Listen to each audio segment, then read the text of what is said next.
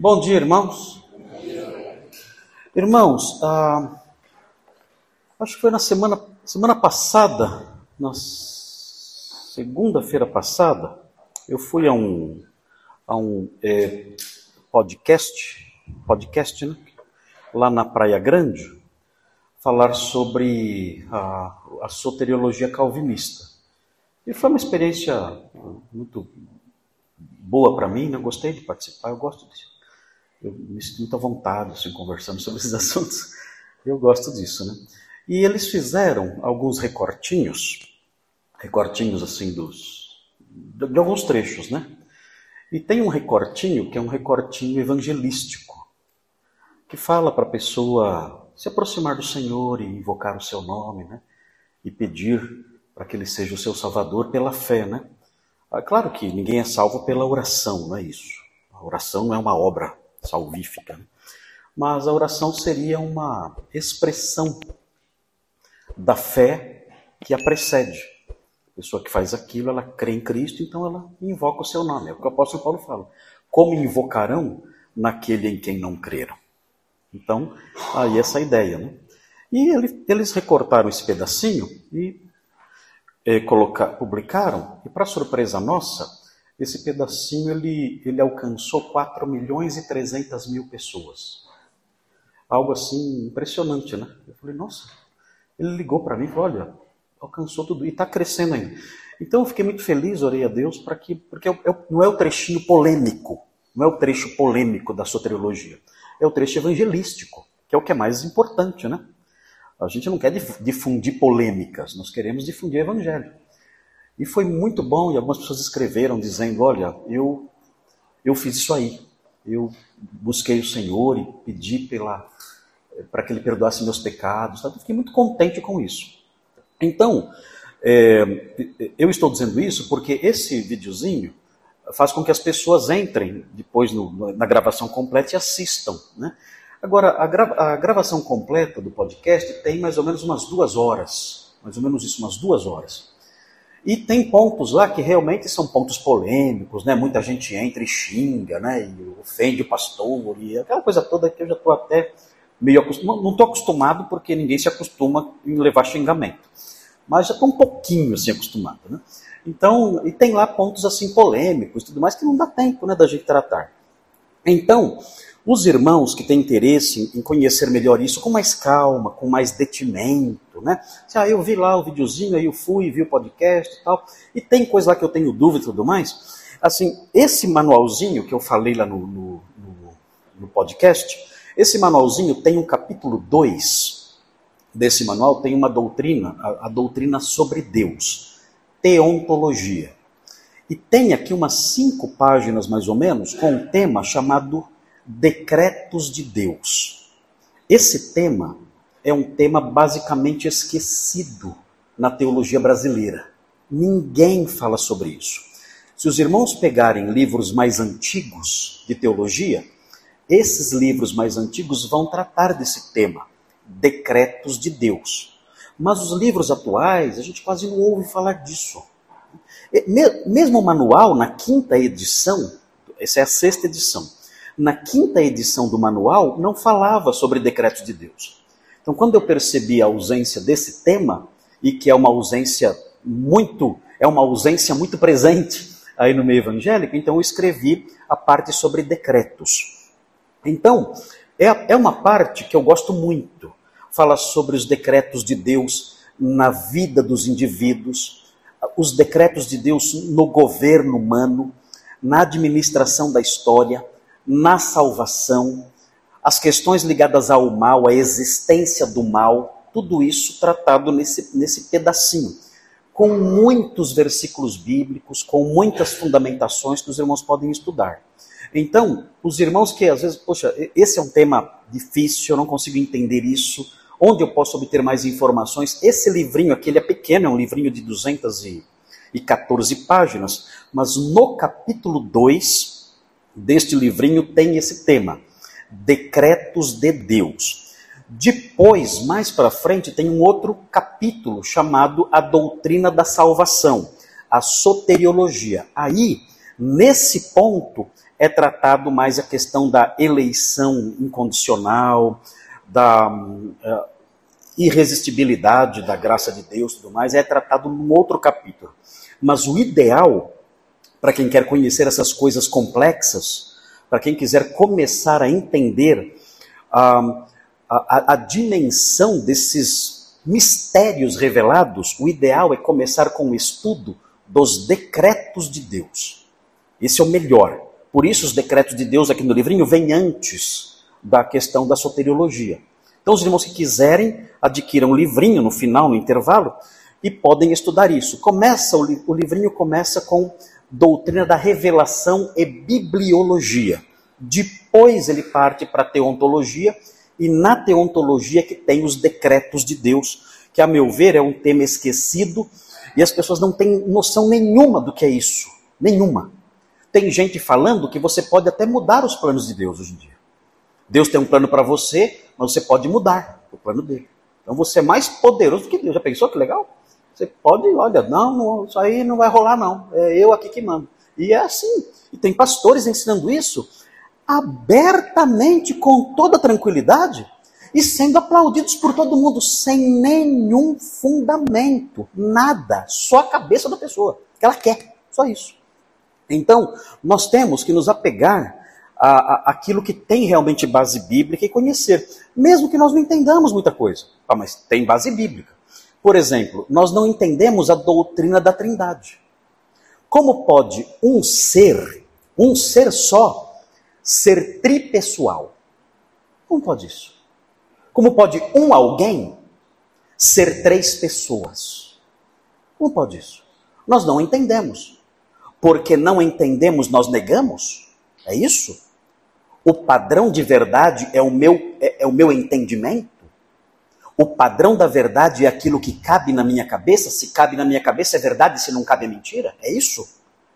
Então, então queridos, se, se, o padrão da verdade, se a régua da verdade é a minha razão, então eu não preciso de mais nada. Eu caminho só com a minha cabeça, não preciso de mais nada. Eu avalio tudo assim. Então há doutrinas que nós não conseguimos explicar do ponto de vista racional, lógico. Nós aceitamos porque a Bíblia diz. Como é que nós explicamos que Jesus é Deus e homem ao mesmo tempo?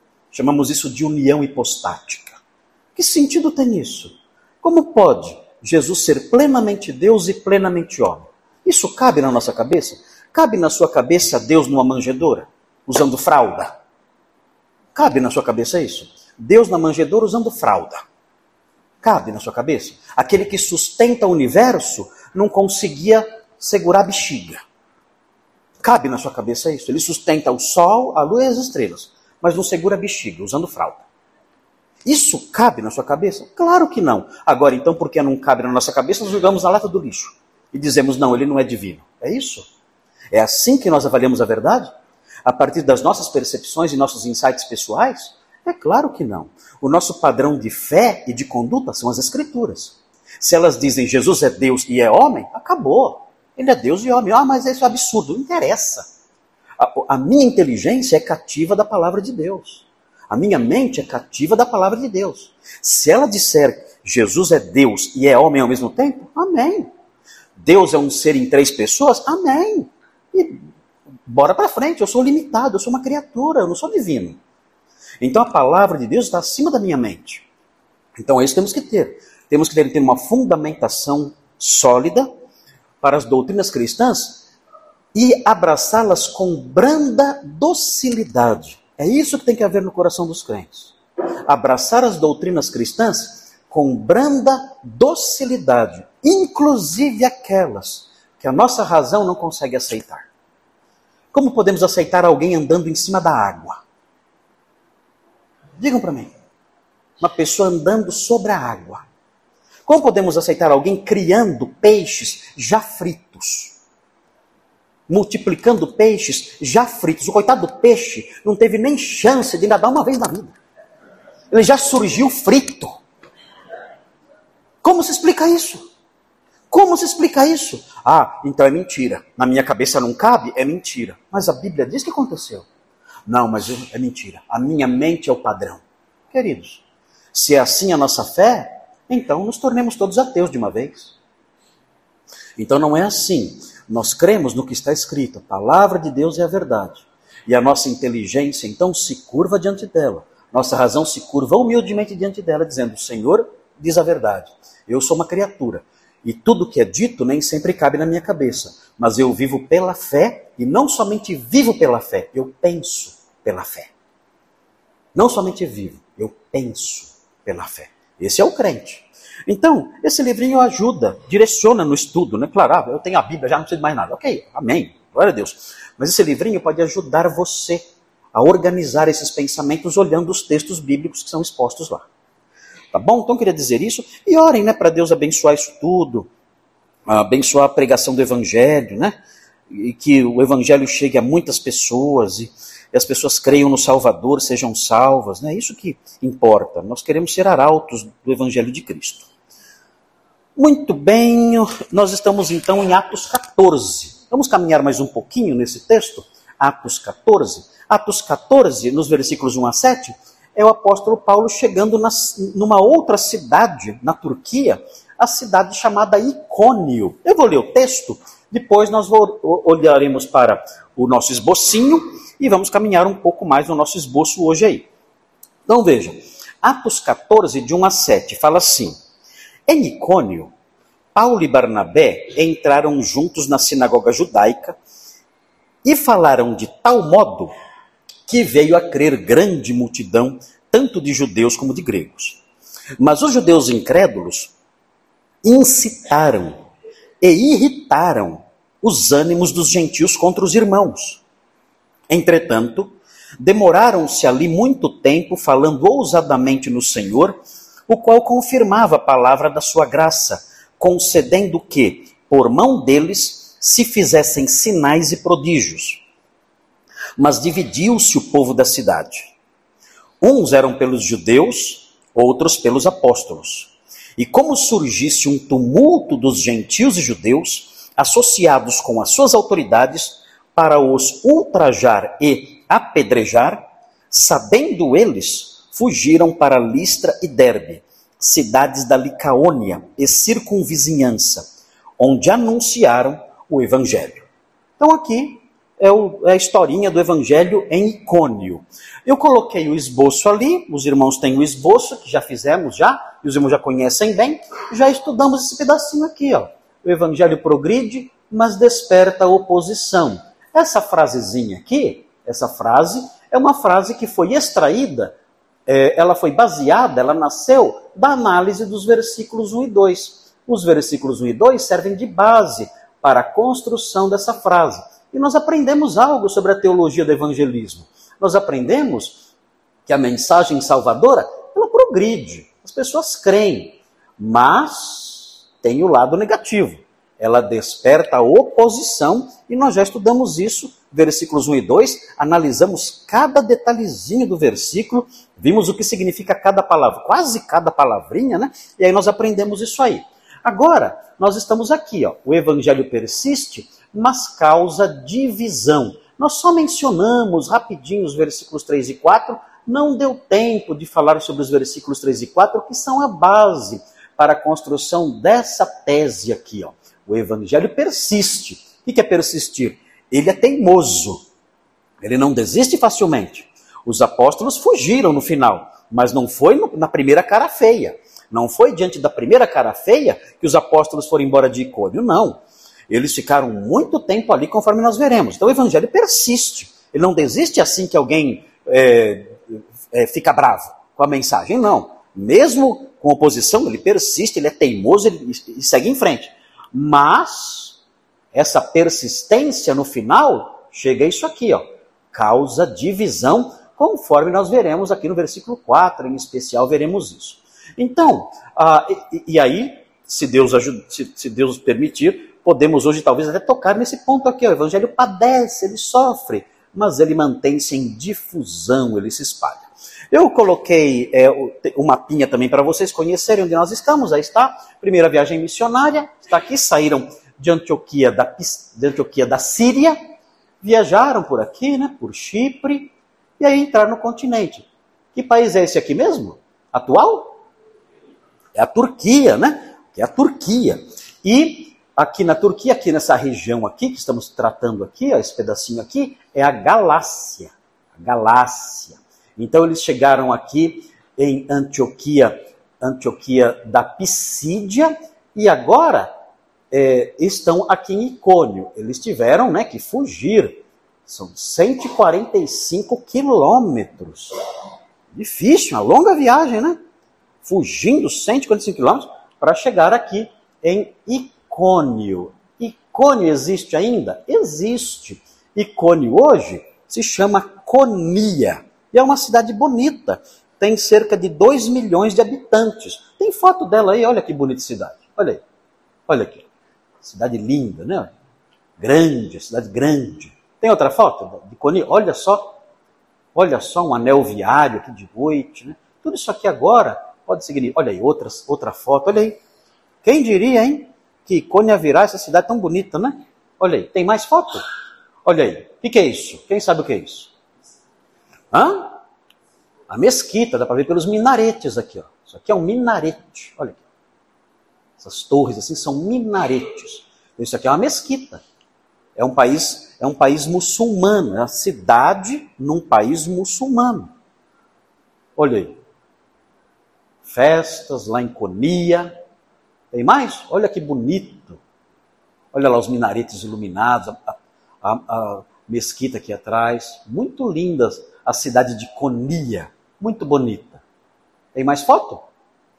Volta, volta para o mapa, o mapa, o mapa, não, o mapa, o mapa do Google Maps. Para nós nos situarmos aí direitinho. Então é muito, é muito interessante ver o que aconteceu na expansão do Evangelho. O evangelho então saiu aqui dessa região aqui, né, na Síria, isso aqui da Síria, e ele se expandiu, ele veio para Chipre e se expandiu para essa regiãozinha aqui, ó, Galácia do Sul. Tudo isso aqui hoje, é muito triste ver isso, muito triste ver isso. Tudo isso aqui hoje é muçulmano, é dominado pelo islamismo, tudo. Toda essa região aqui, ó, mostra a Espanha também. Diminu isso assim pouquinho mais, isso assim, assim tá bom. Aqui, tudo isso aqui, irmãos, ó, toda essa região aqui, ó, tudo isso aqui, ó, tudo. Até, até, é, chegando até aqui a, a, a, região aqui, aqui, ó, é o, é o Irã aqui, né? Aqui. É, o Irã está mais para cá, ó. Aqui é o Iraque. Né? Toda essa região aqui, aqui pela é, é, mais oriente aqui, o cristianismo chegou em toda essa região. Mas o que aconteceu? Vocês veem aí o avanço do cristianismo já no primeiro século, o apóstolo Paulo, né, difundindo a fé pela sua pregação.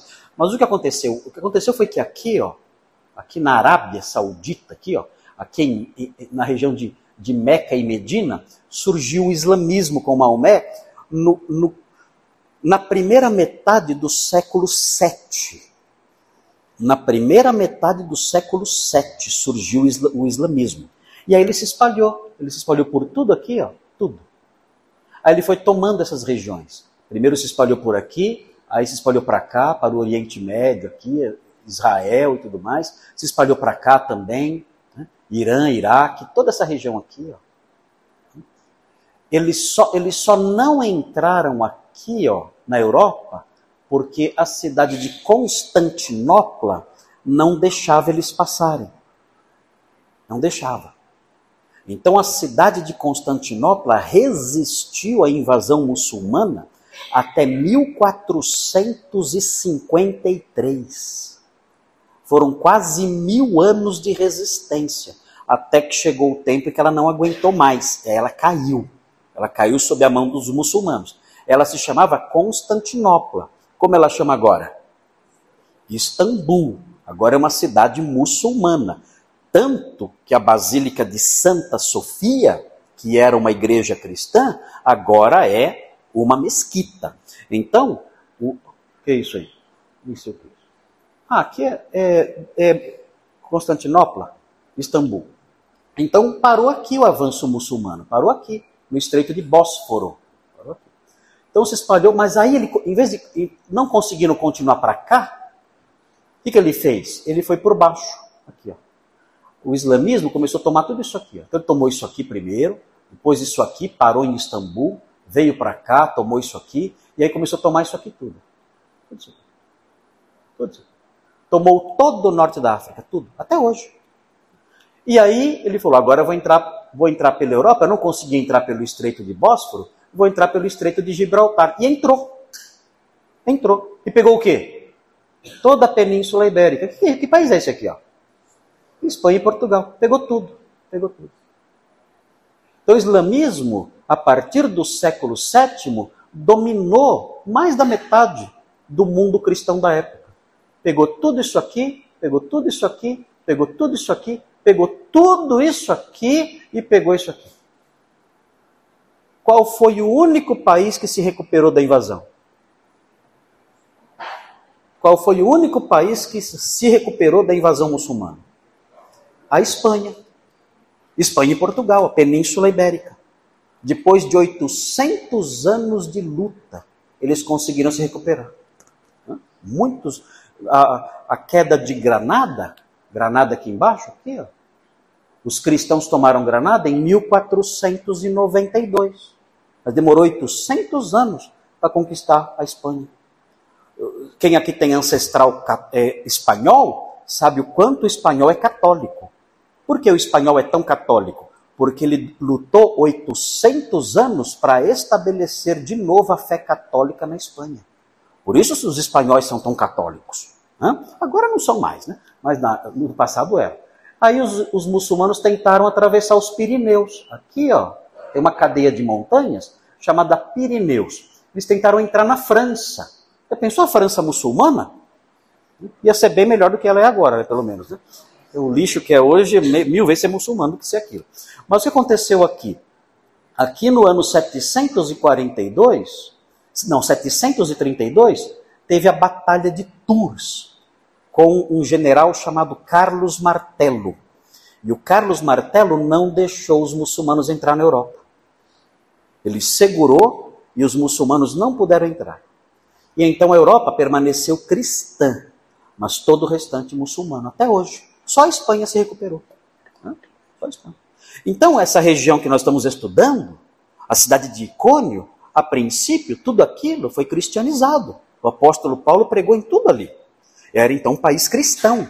Grandes teólogos surgiram na Turquia, grandes teólogos. Basílio de Cesareia, Gregório de Nissa, Gregório de Nazianzo, os grandes capadócios, grandes teólogos. Teve até uma teóloga uma das maiores teólogas da igreja antiga chamada Macrina. Por que ela chamava Macrina? Devia ser muito magrinha, talvez, não sei. Eu não sei o nome, não sei porque eu tinha esse nome. Mas ela era uma grande teóloga.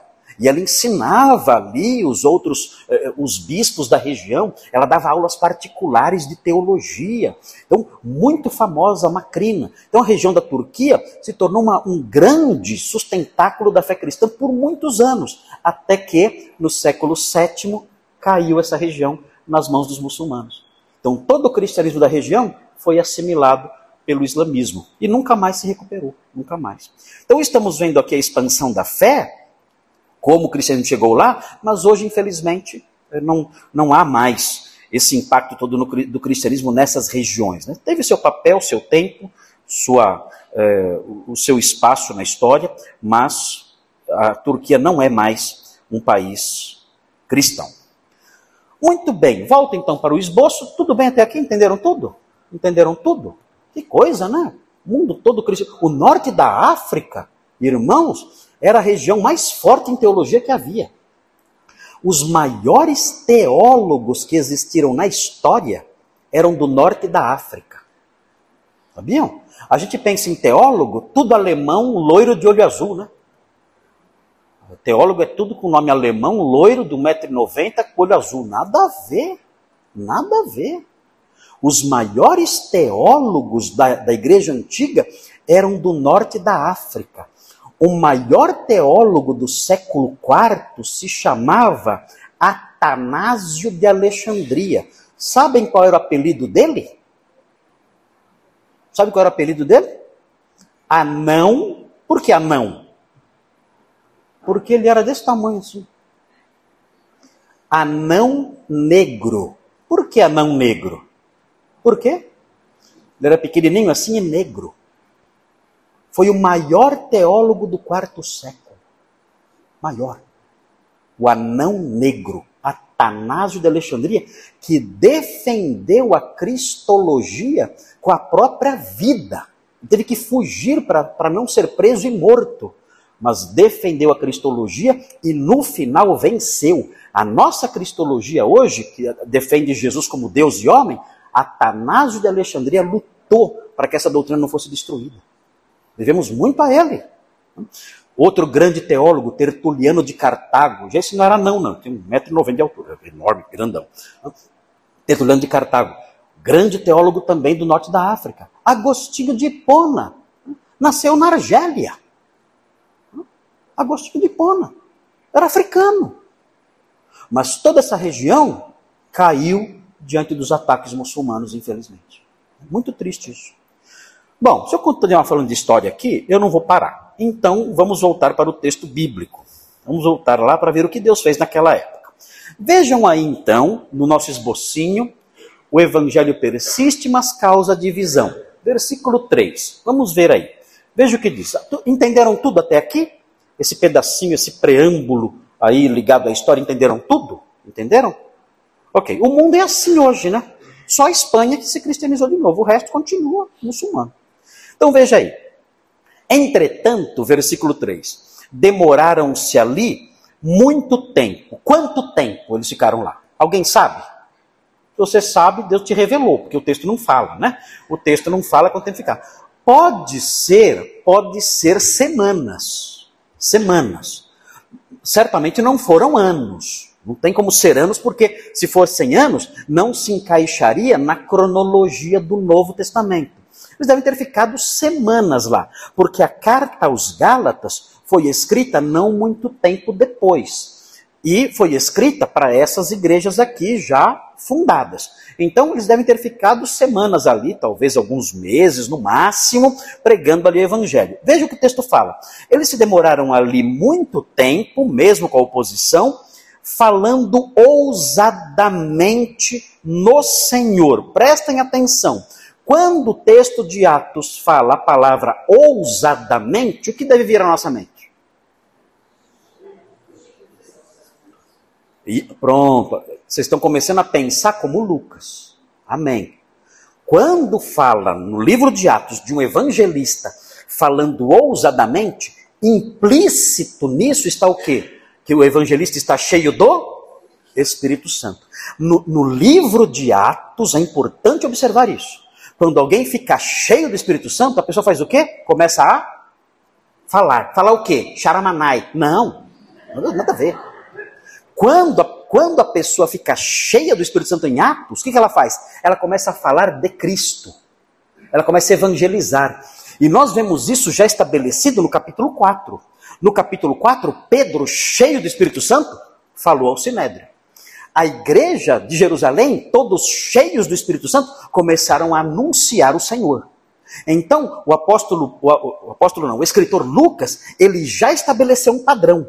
Ele fala: olha, quando, quando alguém prega com ousadia a palavra parrecia, parrecia significa ousadia, coragem, entusiasmo, autoridade. É alguém pregando sem timidez. A pessoa fala com convicção, força. E Lucas diz: olha, isso aí é resultado da plenitude espiritual. O Espírito Santo está dominando essa pessoa. Por isso ela testemunha com tanta coragem e entusiasmo. Então, quando nós vemos aqui eles falando ousadamente, implícito nisso está essa ideia. O Espírito Santo está usando esses homens. Agora, notem sobre o que eles falavam. Olha o texto. Falavam no que significa falar no Senhor? É falar o quê? Falar sobre o Senhor. Quem é o Senhor aqui? No Novo Testamento, quando fala Senhor, o que deve ir à nossa mente é a, é a segunda pessoa da Trindade. É o Filho. Senhor é o Filho. Geralmente, esse título, Kyrios, é aplicado ao Filho. É claro que o Pai é Senhor, o Espírito Santo é Senhor, é claro. Mas predominantemente a palavra Kyrios no Novo Testamento se aplica ao filho. Então, quando diz assim, olha, eles estavam, eles estavam falando ousadamente no Senhor, o que nós temos aqui é o conteúdo da mensagem. Eles falavam sobre o Senhor, falavam sobre Jesus. Então, isso deve nos ensinar. Quando eu vou evangelizar alguém, o que eu falo para a pessoa? Vem cá que eu falo sobre predestinação. Você não está evangelizando. Você pode até falar de um tema legal, mas você não está evangelizando. Vem cá que eu quero falar mal dos católicos. Você pode até falar mal dos católicos, mas você não está evangelizando. Vem cá que eu vou falar como é maravilhosa a igreja onde eu vou. Você pode até falar, mas você não está evangelizando. Vem cá que eu vou falar como meu pastor é bonito. Você pode até falar, mas é verdade. Mas né, você não está evangelizando. Quando eu evangelizo, eu falo sobre o quê? O texto aqui mostra o quê? Eu falo sobre o Senhor. Eu vou sentar com a pessoa e falar assim: Eu quero te falar sobre o Senhor. Que Senhor? O meu Senhor, o Senhor e Mestre, o Senhor Jesus Cristo. Eu quero dizer que o Senhor Jesus Cristo, ele é o Filho de Deus, prometido nas páginas das Sagradas Escrituras do Antigo Testamento. Ele é o Filho de Deus encarnado. Ele veio aqui, se fez carne e habitou entre nós, cheio de graça e de verdade. E ele padeceu aqui ao tempo da sua humilhação. E ele foi morto, rejeitado e morto, mas ele ressuscitou ao terceiro dia, porque não era possível que os grilhões da morte o retivessem. E ele então ressuscitou e foi assunto aos céus. E a sua morte, na sua morte, ele pagou o preço dos nossos pecados. E hoje, quem crê nele tem a vida eterna e a remissão das suas culpas. É isso que eu quero falar sobre o meu Senhor. Isso é falar sobre o Senhor. Isso é evangelizar. Quanto tempo eu gastei para falar isso? Quanto tempo eu gastei? Evangelizei todo mundo agora aqui. Se tem algum incrédulo aqui, eu vi evangelho agora. Quanto tempo eu gastei? Acho que deu o quê? 30 segundos? Mais ou menos? É isso aí. Evangelizei. Eu sento com alguém e eu falo isso. Eu digo essas coisas, eu falo sobre o Senhor. Isso é evangelizar. Você faz isso em menos de um minuto. Você faz isso. E aí, ora a Deus, Senhor, toca no coração dessa pessoa. Para que ela se prostre aos pés do Salvador. Porque eu falei sobre o Senhor. Eu falei no Senhor ousadamente. O Senhor me deu coragem. O Senhor me deu vigor, autoridade. O Senhor me encheu com o seu poder e eu falei. Isso é muito legal. Agora veja só o que acontece eles falavam ousadamente no Senhor. Ou seja, eles davam testemunho. Mas olha o que acontecia de volta. Olha só. O Senhor confirmava a palavra da sua graça. Confirmar aqui é testemunhar. O Senhor testemunhava de volta. Eles testemunhavam do Senhor e o Senhor testemunhava de volta. E como o Senhor testemunhava? O texto fala que ele confirmava a palavra da sua graça. Bom, outra pergunta aqui. Como o evangelho é chamado nesse trechinho aqui?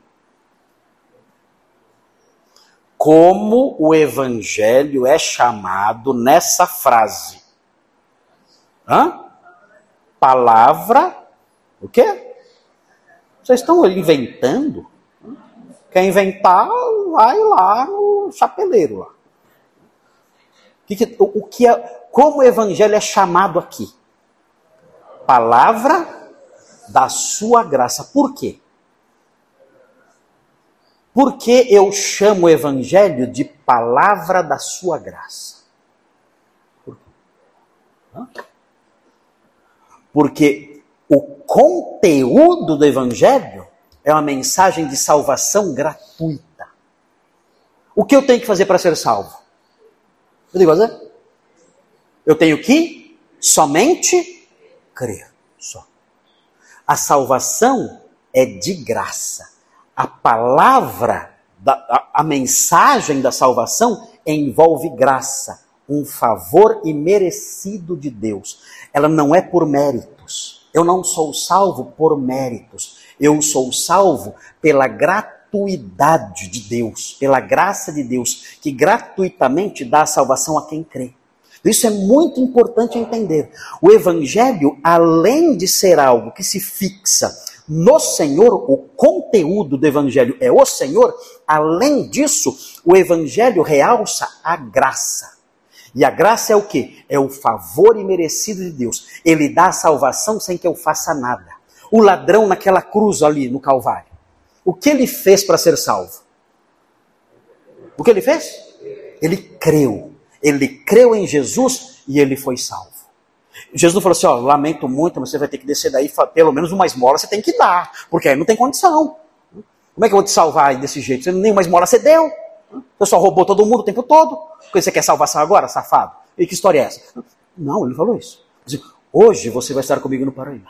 O ladrão apenas creu. É a palavra da graça, não custa nada. É interessante. Eu conheci uma senhora, as filhas dela eram minhas ovelhas. Isso há muitos anos, quando eu era pastor de jovens ainda. Eu tinha lá o meu grupo lá de jovens que eu era pastor. Chamava Jupiba, o nome do grupo. Hoje o grupo aqui chama Darash. O meu grupo chamava Jupiba. É, Juventude da Primeira Igreja Batista de Atibaia. Então, há muitos anos atrás, quando era solteiro ainda, jovenzinho, eu era pastor desse grupo. Eu tinha duas ovelhas, muito simples elas duas, duas moças. E elas frequentavam ali a nossa igreja. A mãe delas não frequentava. A mãe delas ia numa outra igreja aí que eu não, não, não, não sei agora exatamente o nome. Mas assim, a mãe dela, ela ia na igreja todo dia. E a igreja ficava no, ficava no, pé de uma ladeira. Então ela ia de boa. Porque era só soltar o freio e descia, estava na igreja. Mas e para voltar para casa? Era fácil. Era uma senhora. Então ela ia todo dia e ela tinha que subir aquela ladeirona para voltar para casa. E ela chegou um dia para as filhas e falou assim: Olha o que ela falou.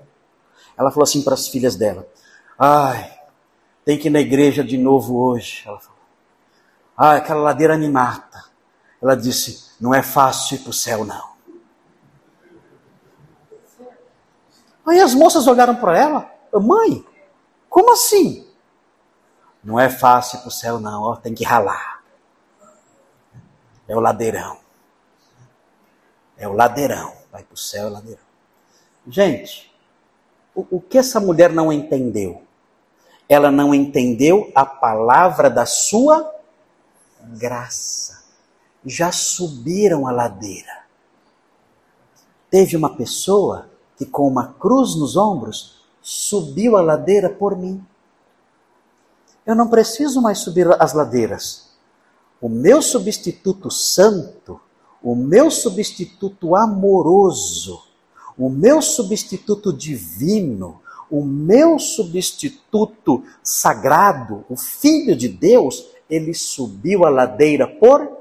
Eu não preciso mais subir ladeiras. Ele subiu. O meu substituto sangrento, ele subiu a ladeira por mim. Então agora eu não preciso subir a ladeira para ser salvo.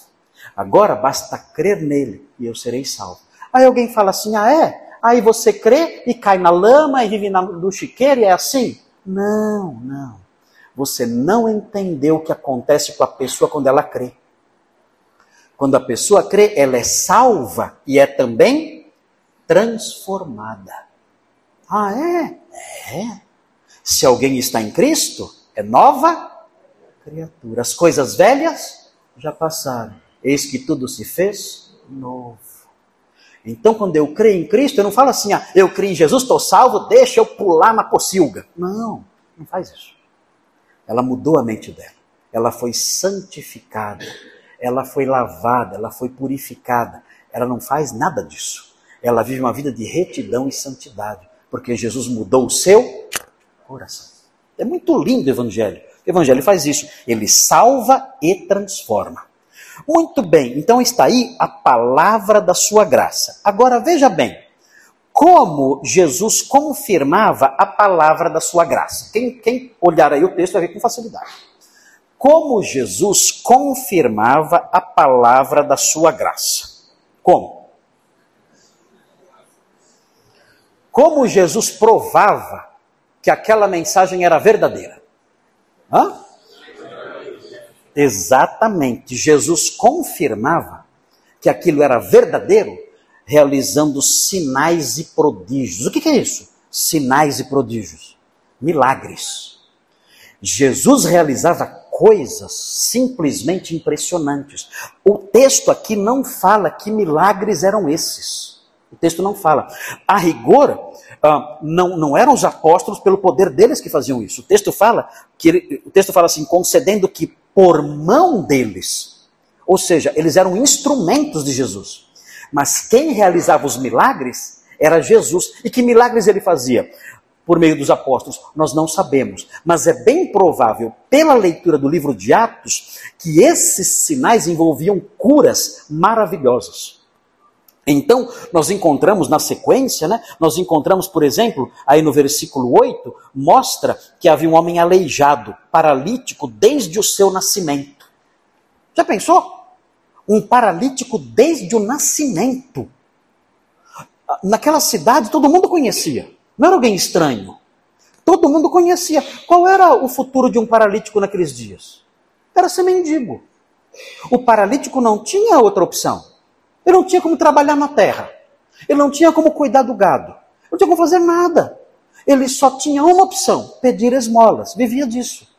E toda a cidade conhecia. As cidades na época tinham o quê? 20 mil habitantes. Todo mundo conhecia o paralítico, desde que ele nasceu ali. Era um homem já feito. E vivia lá. Todos sabiam, não era fraude. Não era alguém que amarrava a perna e enrolava lá e dizia que era paralítico. Não, todo mundo sabia quem era. Não era alguém que enganava ninguém, era paralítico mesmo, desde o nascimento. E o texto fala aqui, nós vamos estudar depois, que ele foi curado. Curado mesmo. Saiu andando normal.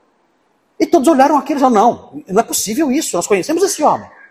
Então, esses sinais e prodígios eram sinais e prodígios inequívocos. Eram sinais e prodígios inquestionáveis. Não é assim, ó, ah, tem alguém aqui com dor de cabeça. Não, você não tem, não tem como você saber. Ah, tem alguém aqui com é, é, é problema, né, como chama? É, é, oi? Tendinite. Não tem como você saber isso. Eu lembro de um, de um, de um fazedor de milagres que ele falou assim: ó, tem alguém aqui com tendinite. Né? E, e, levanta a mão. A pessoa devia estar com tanta tendinite que ela não conseguia nem levantar a mão. E ele falava: levanta a mão porque eu sei que tem e Deus curou. E a pessoa, ninguém levantava a mão. E ele insistindo: olha, tem alguém aqui, eu sei que tem, que o Espírito me revelou, e tem, levanta a mão, por favor, né, quem estava com tendinite não está mais. E ninguém levantava a mão. Aí ele falou assim: ah, Deus me revelou agora.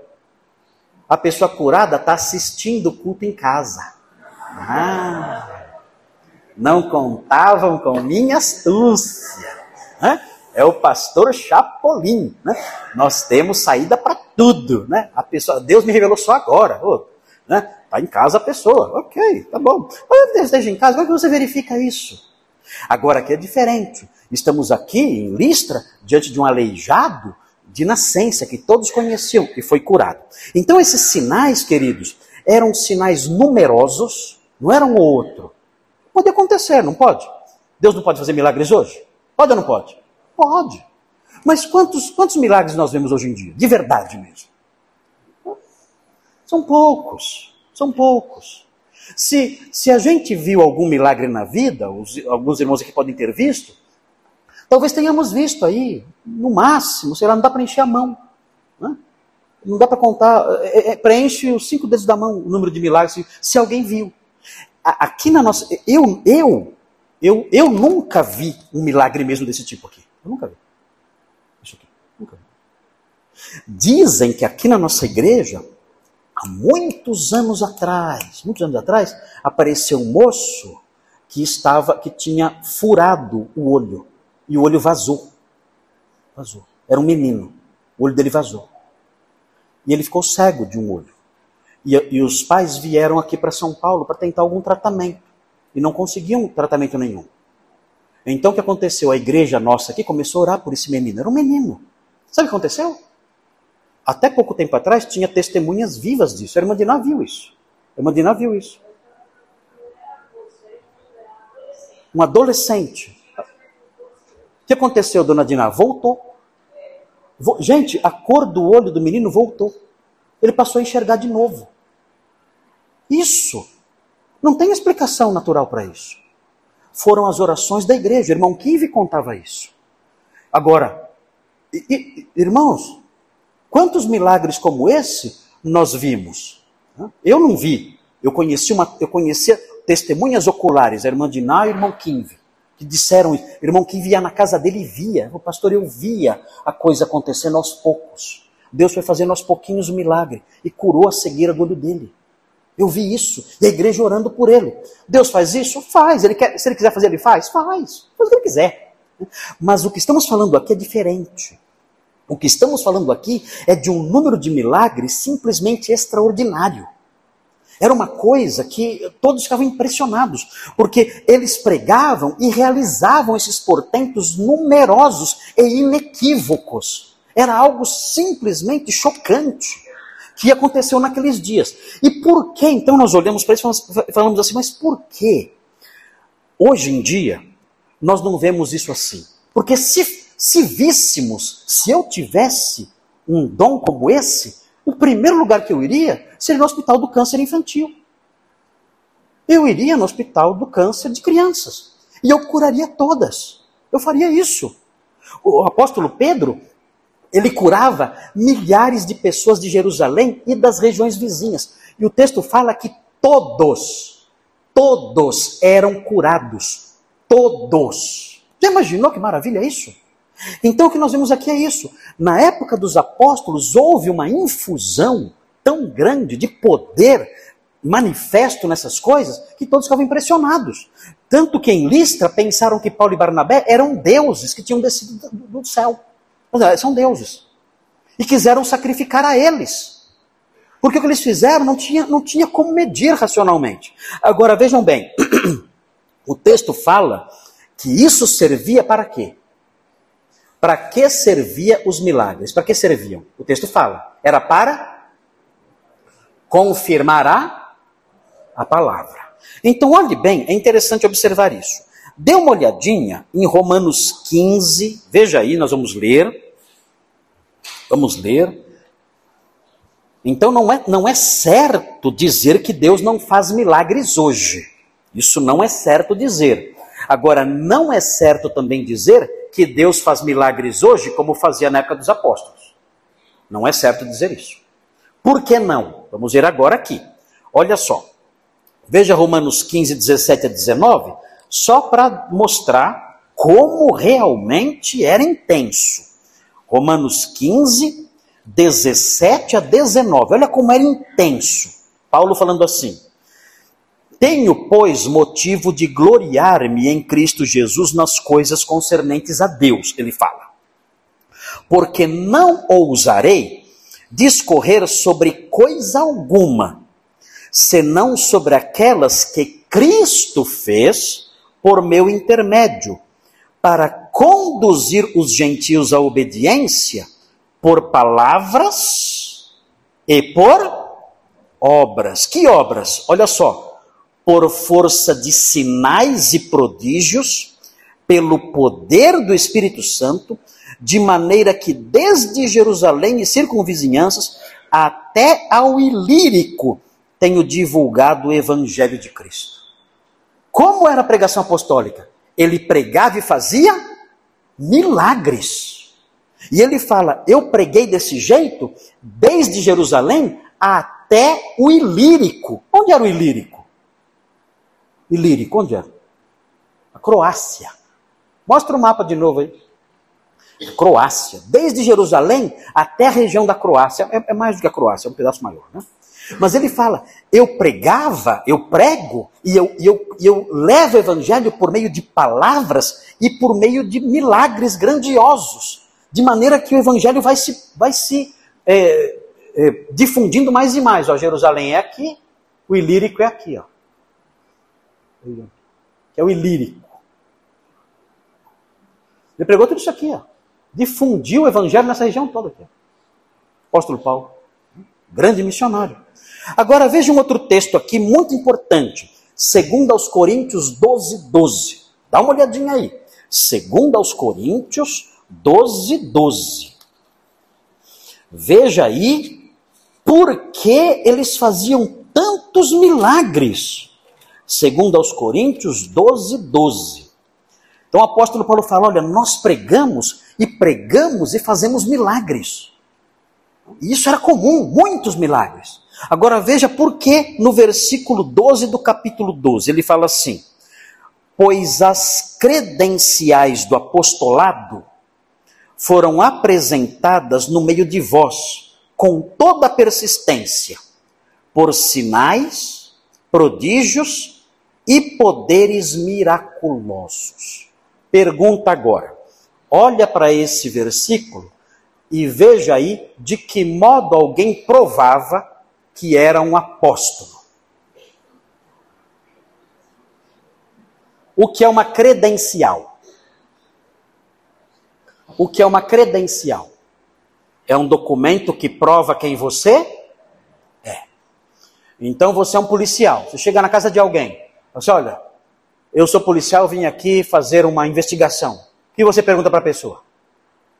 Posso ver as suas credenciais? Hã? A pessoa tira o documento e mostra, está lá.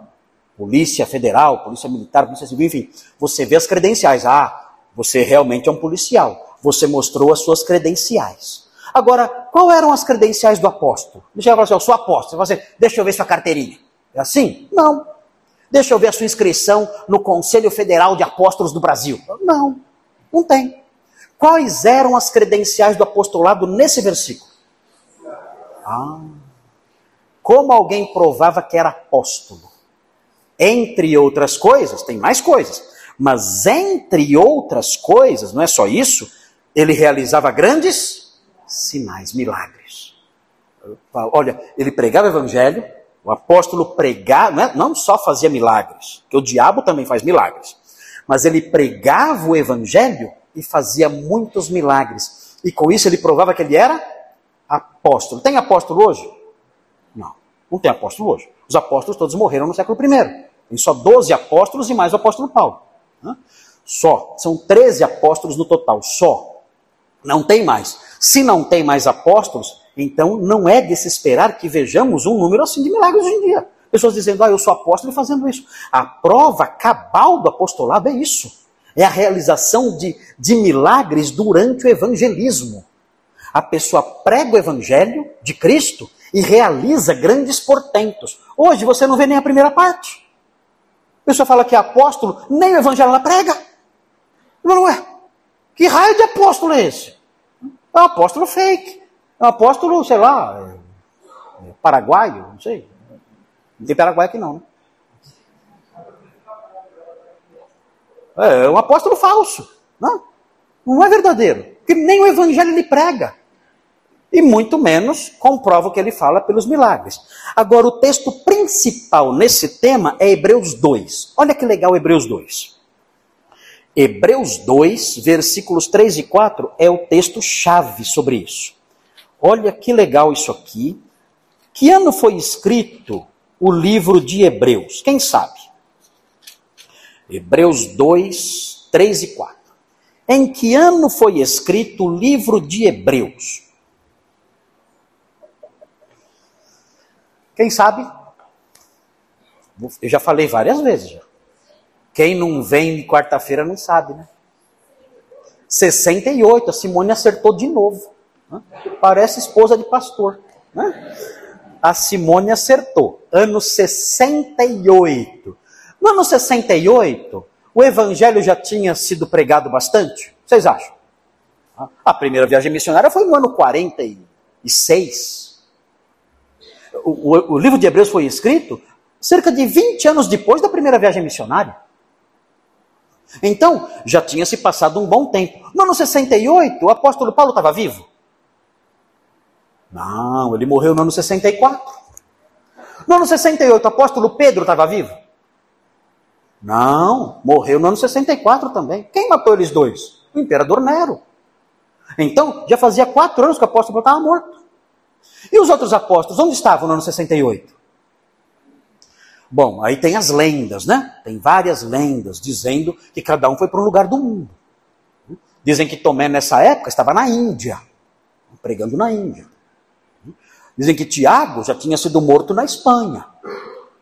Então, estavam João era o único vivo nessa época, talvez o apóstolo, o único apóstolo vivo nessa época, talvez João, que estava em Éfeso.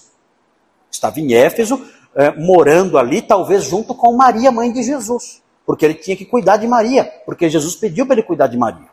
Então é possível que João estivesse em Éfeso, morando ali é, com Maria. Não sabemos, cuidando de Maria como se fosse a mãe dele. Mas veja o que acontece então. O autor de Hebreus, ele, ele lembra dos apóstolos do passado. No ano 68 ele lembra. E olha o que ele fala, olha só.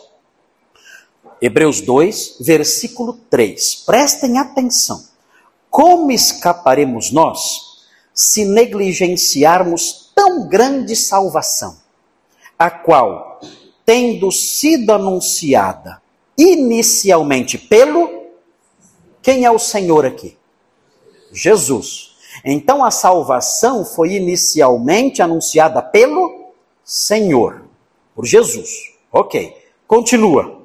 Foi-nos depois confirmada pelos que a ouviram. Quem são?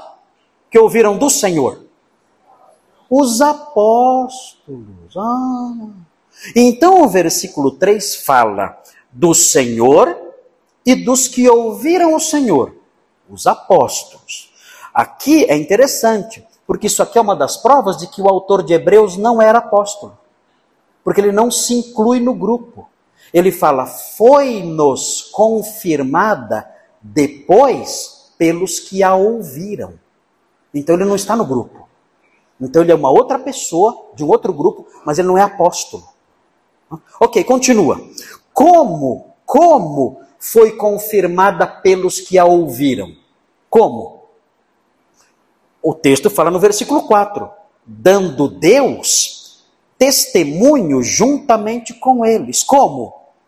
Por sinais, prodígios e vários milagres, e por distribuições do Espírito Santo, segundo a sua vontade. No ano 68, o autor de Hebreus fala assim: olha, lá atrás a mensagem foi confirmada pelos apóstolos. Ele não diz assim, olha, a palavra está sendo confirmada agora. Não, ele não fala isso. Ele fala, a palavra já foi confirmada pelos apóstolos por meio de sinais. Nós ouvimos isso e vimos isso. Os apóstolos confirmaram por meio de sinais as, a mensagem que eles ouviram do Senhor. Então é interessante porque o que aparece aqui, quando fala assim, ó, foi confirmada, o verbo que aparece aqui, no grego, é um, é um tempo verbal que não existe em português. É o tempo aoristo. O tempo aoristo, aoristo significa indeterminado. É um aoristo passivo. O que significa então? O aoristo passivo significa que alguém sofreu uma ação por algum tempo, mas essa ação terminou. Mas nós não sabemos quanto tempo durou mas ela terminou. Então, se eu falo assim, olha, eu falo assim, olha, o pastor Nicolas foi explorado pelos, pelo seu chefe quando ele trabalhou naquela loja. Isso é um auristo passivo. Ele foi explorado. A exploração continua? Não. A exploração aconteceu no passado, mas ela terminou mas eu não sei quanto tempo ela durou. Então é isso, esse é o aoristo passivo. O que nós temos aqui é o, é o aoristo passivo, ou seja, essa ação de confirmar foi confirmada, durou algum tempo, mas acabou. Quanto tempo durou? Não sabemos ao certo, mas no tempo do autor de Hebreus, essa ação já tinha terminado, não existia mais. A palavra já estava confirmada. Essa é a ideia presente aqui. Então você fala assim: se Deus tem o mesmo poder, por que ele não realiza os sinais hoje quando nós evangelizamos? Porque o tempo de confirmação já passou. O Júlio é evangelista na igreja. Júlio, há quanto tempo você é evangelista? 20 anos. Você prega quantas vezes por semana nos hospitais e nas ruas, mais ou menos? Três vezes na semana. Quantas pessoas você evangeliza por semana? Depende. Em média. Dez pessoas por semana, por aí mais ou menos, no, no hospital, inclusive. Quantos milagres você Deus realizou por seu intermédio para confirmar sua mensagem? Quantos milagres nesses 20 anos? Quantos? Tá fraco, hein, meu? Nenhum? É, tá meio fraco, né? Você não é evangelista mesmo, não, tá meio. Tem que parar porque você não está funcionando. Gente, note bem. Por que o Júlio não confirma a veracidade do evangelho por meio de milagres, já que ele prega num hospital há 20 anos? Por quê? Porque o tempo de confirmação já foi terminado. É o aoristo passivo. Durou um tempo e terminou. Então agora eu sei que a mensagem é verdadeira porque foi confirmada lá atrás. Então quando você olha o texto de Atos, volta para o texto de Atos então. Volta para o texto de Atos e aí você vê isso aí claramente. O qual confirmava, olha aí, a mesma palavrinha que aparece lá em Hebreus. O qual confirmava a palavra da sua graça concedendo que por mão deles se fizessem sinais e prodígios. Ok? Devia ser muito legal, né? Olha, eu queria, assim, eu queria ter vivido na época dos apóstolos, né? e eu queria ser um evangelista. Né? Eu queria ter, eu queria ter, eu queria ter o dom de curas. É o dom que eu mais queria ter. Eu ia fazer a festa. Assim, eu não suporto ver criança doente. Eu não suporto. Eu não suporto. Quando eu vejo uma criança numa cadeira de rodas, quando eu vejo uma criança. Outro dia eu fui, um amigo meu, o, o pastor Abidênago, o filho dele, adolescente, teve câncer e faleceu. E eu fui várias vezes no hospital do câncer. Gente, eu vi as criancinhas lá, eu saía destruído. Eu chegava em casa, eu me escondia da Simone, para Simone não saber que eu sou chorão. Eu me escondia e eu chorava, eu chorava tanto de ver aquela situação. Crianças tão bonitinhas, crianças lindas ali naquele hospital. Eu, eu às vezes eu pedia para os enfermeiros, eu posso ir lá com aquela criança, só brincar um pouquinho com ela? Para não, não pode. Senhor é da família? Não, não sou. Não, não pode não. Deixa ela só um pouquinho, tá sozinha lá. Não, não, não pode não. Eu ficava olhando a criança assim nos vidros, né? Eu via a criancinha lá, partia meu coração. Senhor, tem misericórdia, tem misericórdia. Se eu tivesse o dom de curas, eu, nossa, eu nem ia sair do hospital, ia morar no hospital, curando essas, essas crianças. Infelizmente, esse período foi um período que Deus reservou na sua sabedoria para esse tempo de confirmação do Evangelho. Hoje ele faz milagres, mas não como era antigamente. Na Bíblia, na verdade, tem três períodos de milagres grandiosos. Quais são? Quem sabe? Primeiro, a época do a época do êxodo, grandes milagres, o mar se abrindo, né? coluna de fogo dirigindo o povo à noite e tantas coisas assim. Qual é o segundo período? A época de Elias e de Eliseu. Descia até fogo do céu, né? É o segundo período de grandes milagres. E qual é o terceiro? A época de Jesus e dos apóstolos. Vai ter mais algum tempo de milagres? No futuro? Ai. Só que quem vai fazer? Quem vai fazer muitos milagres que vai todo mundo falar: Uau! Né?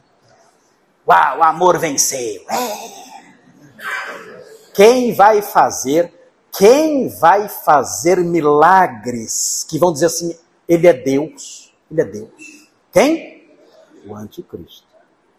Então, se você gosta muito de milagres, fique esperto, porque Deus não é a única fonte de poder sobrenatural o último período de grandes milagres serão milagres realizados pelo anticristo pela força de Satanás.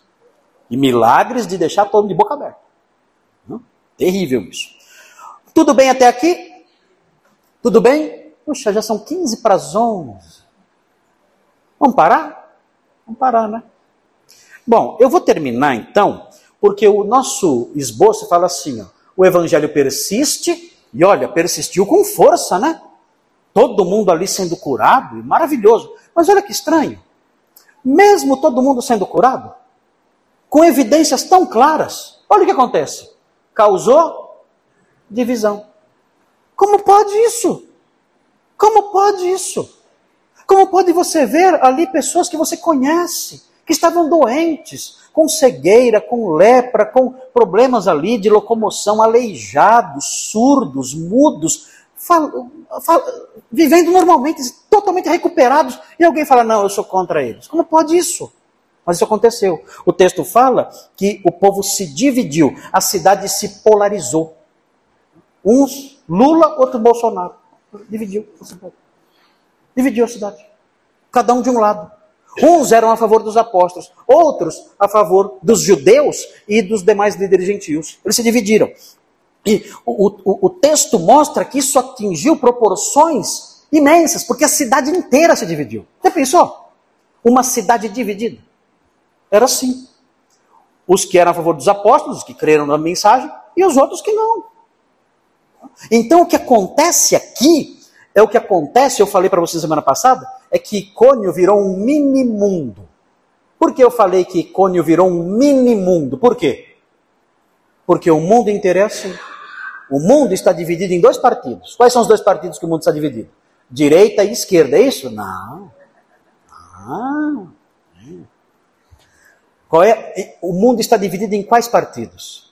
Os que creem nos apóstolos e os que odeiam a mensagem dos apóstolos. Só isso. O mundo está dividido assim. Então você tem que descobrir de que lado você está. O mundo é uma grande cônio uma gigantesca icônio, e você tem que descobrir de que lado eu estou. Ah, eu vou na igreja. Isso não quer dizer nada. Você pode estar numa igreja e ser contra a pregação dos apóstolos. Eu conheço um monte de pastor que tem raiva da pregação dos apóstolos. Quando você prega o que os apóstolos ensinaram, com raiva de você. Eu conheço gente que se fala, que se diz evangélico, quando você começa a pregar evangelho, ela começa a atrapalhar você, não deixa você falar. Ah, você fala, meu Deus!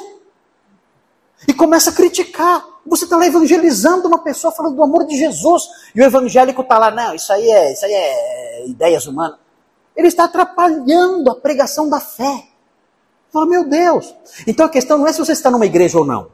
A questão é, você pertence ao grupo que apoia os apóstolos e crê nos apóstolos e defende a mensagem apostólica, ou você é de outro grupo? Essa é a divisão. O mundo todo é uma icônia. E você pertence a um dos grupos. Não tem como escapar. Ah, eu sou neutro. Não é não. Quem comigo não ajunta, espalha. Quem não é por mim, Se você não é pelos apóstolos, você é contra. Não tem como. Na semana que vem, então, nós vamos ver o ponto 5, o ponto 3 aqui. 5 é o versículo, né? O evangelho padece, mas mantém-se em difusão. É bem curtinho esse ponto, e a gente termina na semana que vem e já começamos o outro. Já começa um esboço novo já. Dá para terminar esse aqui rapidinho, que é pouquinho agora, e aí começamos outro esboço.